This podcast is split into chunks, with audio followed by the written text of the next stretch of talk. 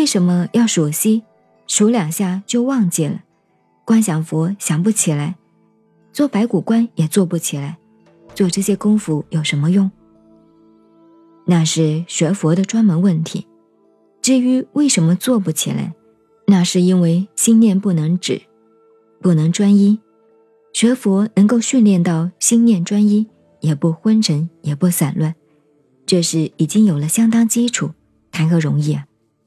至于说做这些功夫有什么用，这太专门了，各有专书，不能统统的讲。学习静坐的人在日常生活、办公时应该如何联系定力呢？那就要看你的定力了。定力同静坐可以说有关联，也可以说没有关联。有定力的人，就算不学静坐，也可以日理万机。事情虽然多，头脑还是很冷静。心情也很平静。至于说静坐做得好，练出定力，用来做事，那要相当的功夫了。怎么样去练习？方法太多了，要现场做，不是空谈理论的事。为什么静坐后，亲情、友情、手足之情、男女之情反而更觉浓厚，更难割舍呢？就是智慧问题，不是静坐问题。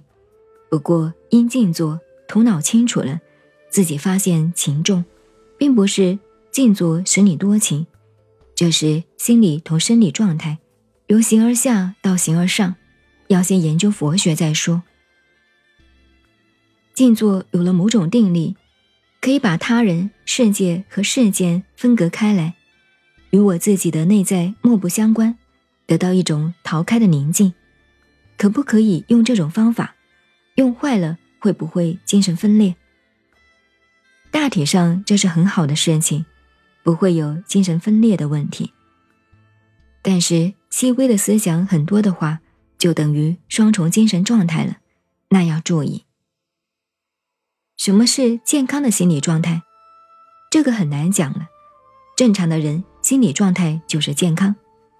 怎么叫正常的？很难下定论。以佛眼看来。这个世界便是病态的变相，人生也多是变态的。如何克服恐惧感？这要道理上看通了。有宗教信仰的人可以念经念咒，实际上这还不是究竟，究竟是要道理看通，检查自己的心理，为什么要恐惧？脾气大、嗔心重怎么办？这也要道理搞清楚。